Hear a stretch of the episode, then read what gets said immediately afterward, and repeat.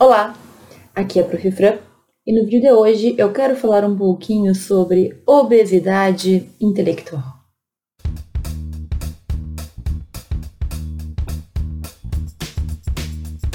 Você já ouviu falar sobre obesidade intelectual ou obesidade mental? Talvez sim, talvez não, porque esse é um termo relativamente recente e que ainda não foi estudado pela ciência médica. Mas com certeza já ouviu falar sobre obesidade, obesidade física das pessoas que normalmente estão acima do peso. E aqui, gente, a gente faz um paralelo, porque é uma situação semelhante. A obesidade física, normalmente, é aquela pessoa que está acima do peso, seja por questões de alguma doença, de alguma desfunção, alguma coisa que não funciona direito no corpo dela, ou seja também por comer demais, comer coisas erradas, guloseimas e coisas que normalmente não fazem muito bem. O fato é que a obesidade física é a pessoa que muitas vezes tem um problema com o corpo, né? Enfim, tem dificuldade de se mexer, de se locomover, tem dificuldades para perder peso. E gente, quando a gente fala da obesidade intelectual ou mental, o problema ele vai estar tá aqui dentro, dentro da nossa cabeça. Ou seja, enquanto a obesidade física é aquela que a gente consegue ver, né? A mental ou a intelectual, ela está dentro do nosso cérebro. E muitas vezes a pessoa pode ter e não perceber, e não ver. E a gente pode olhar para uma pessoa e não perceber que ela tem aquilo. E, meu Deus, que papo louco, né? Mas basicamente, essa obesidade mental, essa obesidade intelectual acontece da mesma forma como a gente tem a obesidade física. Não se cuidando ou tendo alguma coisa que não está funcionando muito bem aí no nosso corpo, por meio de hábitos e também por meio de uma falta de cuidado. Veja, eu sei que existem situações que a pessoa não tem muito controle, mas na maioria das vezes é a gente que descuida e deixa a situação tomar uma proporção tão grande. Quando eu falo da obesidade intelectual ou da obesidade mental, eu estou falando de momentos e de problemas que a gente acaba tendo em razão do excesso de informação que a gente tem e também da forma como a gente lida com isso. É sobre isso que eu quero falar no vídeo de hoje. Vai ser um vídeo muito sucinto e muito objetivo, porque eu preciso realmente que tu pense se tu tem ou não e se tu precisa tratar algum desses sintomas. Bom, então quais são esses sintomas que a gente pode ter e que pode estar ligado a essa obesidade mental? Gente, tu já teve problema com insônia, por exemplo? Ou então muita ansiedade sem ter um motivo específico, dificuldade de se concentrar no que está fazendo, sabe que tu fica o tempo inteiro querendo mexer no celular ou fazer alguma outra coisa, tu teve falta de criatividade, o sentimento de que tu estava assim parado, ou então um problema com memória, parece que não entra na cabeça conteúdos, parece que tu estuda e não consegue digerir, não consegue entender, parece que nada entra e ao mesmo tempo tu tá com um monte de coisa na cabeça. Esses todos são sintomas que nós temos nessa chamada obesidade mental. E o que acontece? Nós vivemos, sim, uma sociedade em que a informação reina. Existem muitos livros e teorias que estudam a forma como a gente se organiza hoje em dia. Tudo acontece imediatamente, a gente tem a notícia do que aconteceu no Japão em poucos segundos aqui. Então, então, o que? A gente está enchendo a nossa cabeça, enchendo a nossa mente, enchendo aí a nossa, a nossa compreensão de muitas informações que muitas vezes são totalmente irrelevantes e que acabam só ocupando espaço.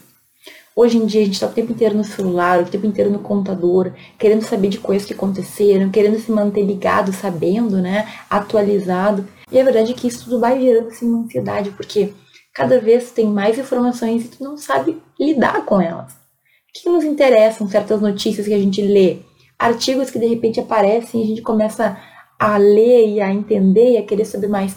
Claro que existem coisas interessantes, claro que a gente quer se manter atualizado, mas me diz, quantas vezes tu não estava fazendo uma coisa importante e parou para ler sobre algo que realmente era totalmente irrelevante para ti? Então, da mesma forma como as pessoas com obesidade física comem guloseimas ou não tem bons hábitos, a gente que tem, a gente, estou te incluindo nessa, quem tem a obesidade mental também acaba tendo hábitos e consumindo coisas que não ajudam em nada. mesmo que tu só consuma bons materiais, que tu só veja vídeos interessantes como os nossos, mesmo que tu só leia na internet o que é muito importante, se tu exagerar no número, na quantidade de informações, é muito provável que também vai encher a tua cabeça de coisas que nem sempre tu vai conseguir processar no tempo que tu precisa. É por isso que ficar vendo horas e horas e horas de aulas ou ler um livro inteiro em pouco tempo é algo que a gente fica feliz porque a gente fez o que tinha que fazer, mas que nem sempre a gente consegue absorver. Por que, que a gente não consegue absorver tão rapidamente? Li todo o livro de doutrina um dia antes da prova. Tu até consegue manter alguma lembrança pro dia da prova, a gente até às vezes se dá muito bem, mas não fica.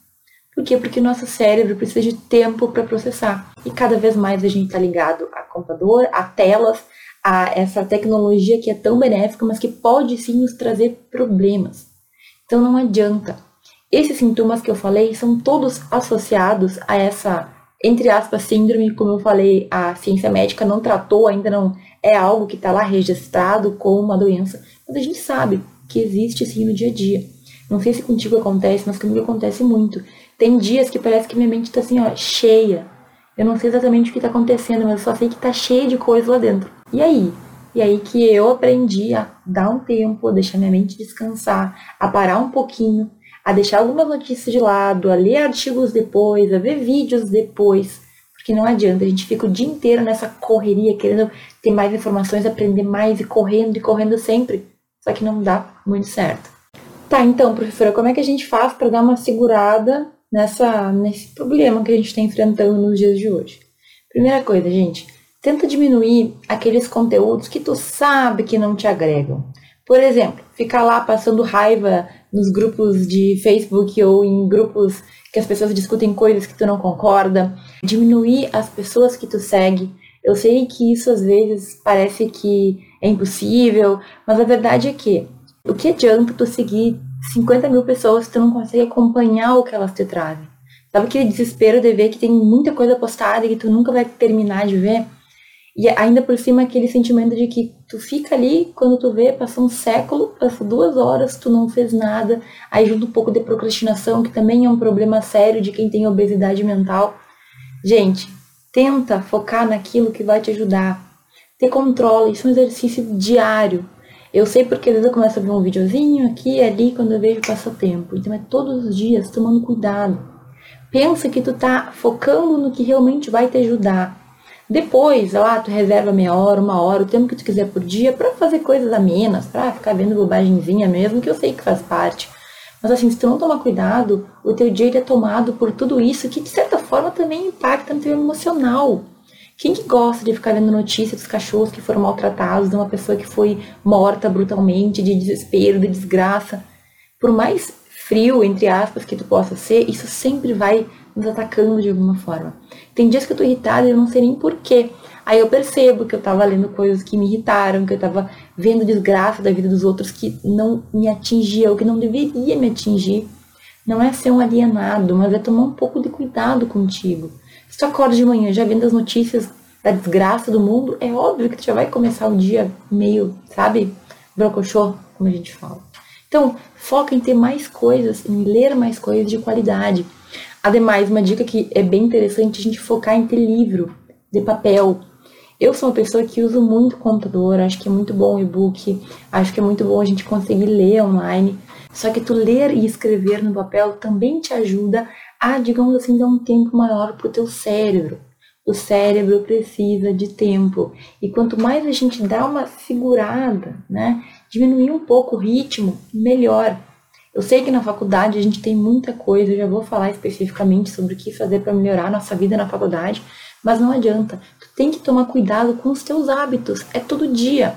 O que tu faz de errado, o que tu não, não te faz muito bem, tu vai ter que ir corrigindo. É difícil no início largar celular, deixar de ficar o tempo inteiro ali navegando, fazendo bobagem. Claro, a gente está acostumado muitas vezes, mas é melhor para ti. E aí tu vai ter que ter a disciplina de entender isso e fazer isso no dia a dia. Outra coisa importante, gente, sempre tenta colocar em prática aquilo que tu viu. Então, é claro que tem certas coisas que não tem como a gente colocar em prática, mas, por exemplo, tu viu ali uma dica para tu ser uma pessoa mais calma, tu viu uma dica para ler mais livros, tu viu uma dica, alguma coisa interessante, perfeito, pega ela e aplica no teu dia a dia.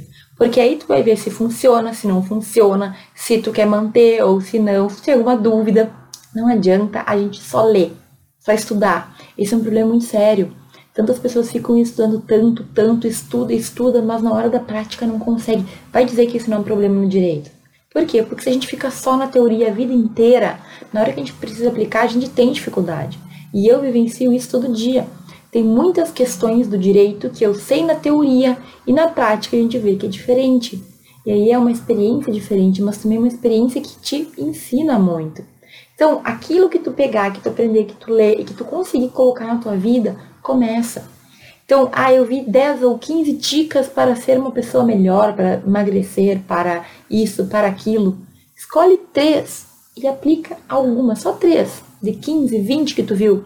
Escolhe três e aplica, certo? Por quê? Porque daí tu vai testando. Quando a gente bota muita meta, quando a gente tem muita coisa para fazer, quando tá tudo muito misturado, não adianta. A gente tem que ter foco naquilo que a gente faz, a gente tem que ter foco naquilo que vai nos ajudar. Então, basicamente, a gente tem que desacelerar.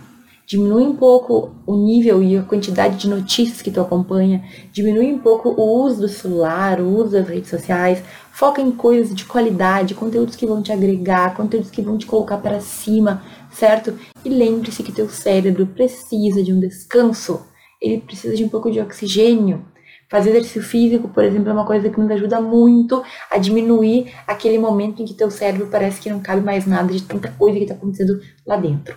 É um cuidado diário que tu tem que ter, justamente para não chegar a um ponto em que tu simplesmente não consegue lembrar, tem brancos, apagões ou simplesmente não consegue mais guardar nada aqui dentro.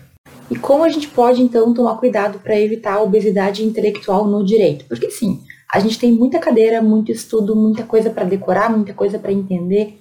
E, gente, é óbvio que a gente vai ter momentos que tá, vão ficar muito difíceis, assim, de lidar com tudo. E quanto mais tu te cobra, mais complicado isso fica. Mas eu quero te dar alguns conselhos bem pontuais. Primeira coisa, tu tem que lidar com aquilo que tu consegue, com aquilo que tu controla. Se, por exemplo, em razão do teu dia a dia, em razão das tuas condições, tu não consegue ler um livro de doutrina para cada uma das matérias, o que é muito comum e compreensível, não te cobre ler um livro de doutrina para cada uma das matérias. Em algumas delas tu pode ler livros menores ou sinopses ou informações mais pontuais. Outra coisa, a gente fica focando muito naquilo que a gente gostaria de fazer, e isso gera uma ansiedade muito grande, porque aí tu basicamente organiza teu dia para fazer 300 mil coisas meia boca. Ou seja, como é que tu vai ler tudo? Eu quero ler informativo, eu quero ler doutrina, eu quero fazer questões, eu quero ler a lei. Tudo isso no mísero tempinho que eu tenho aqui. Não sei como é o teu tempo, mas eu te digo, isso tudo a gente vai entendendo melhor com o tempo. Ou seja, como organizar melhor, como funciona para nós. Não adianta tu querer fazer mais do que tu tem condições de fazer. Se tu está começando a estudar e no início para te ler livro de doutrina, ler sinopse, já é muito difícil, então começa devagar, são degraus, eu sempre falo, a gente vai evoluindo, a gente vai melhorando. Se no início, um livro, ler um pouquinho de doutrina, ler os, teus resumos de, de sala de aula, já toma teu tempo, já é algo que tu faz que te cansa e que te toma tempo, vai com calma. Com o tempo e com a tua evolução própria, tu vai conseguir fazer mais coisas. Mas aí, não adianta simplesmente colocar informação, informação, informação, quando tu não consegue assimilar essas informações. Hoje em dia, para mim, é muito mais tranquilo ler informativo. Por quê? Porque eu já tive todos os direitos, eu já consigo ter uma visão diferente. Talvez não seja o teu momento. E não é porque eu sempre falo que isso é bom, que é uma boa possibilidade, que te ajuda, que tu tem que pegar para ti, gente. A gente tem que aprender a selecionar o que basta, o que funciona para nós. Eu tento aqui trazer sempre as melhores dicas e conselhos. Mas daqui a pouco, se tu ouve todos e quer aplicar todos ao mesmo tempo, talvez tu enlouqueça. Então vai com calma. Escolhe aqueles poucos que vão te ajudar no momento e com o tempo tu vai implementando outros. É por isso, por exemplo, que quando a gente tem aulas, quando eu dou matérias e disciplinas e principalmente no grupo extraordinário, a gente tem um pouco por semana porque imagina fazer algo em que todos os dias eu trago um monte de conteúdo e coisas que fazem tu pensar.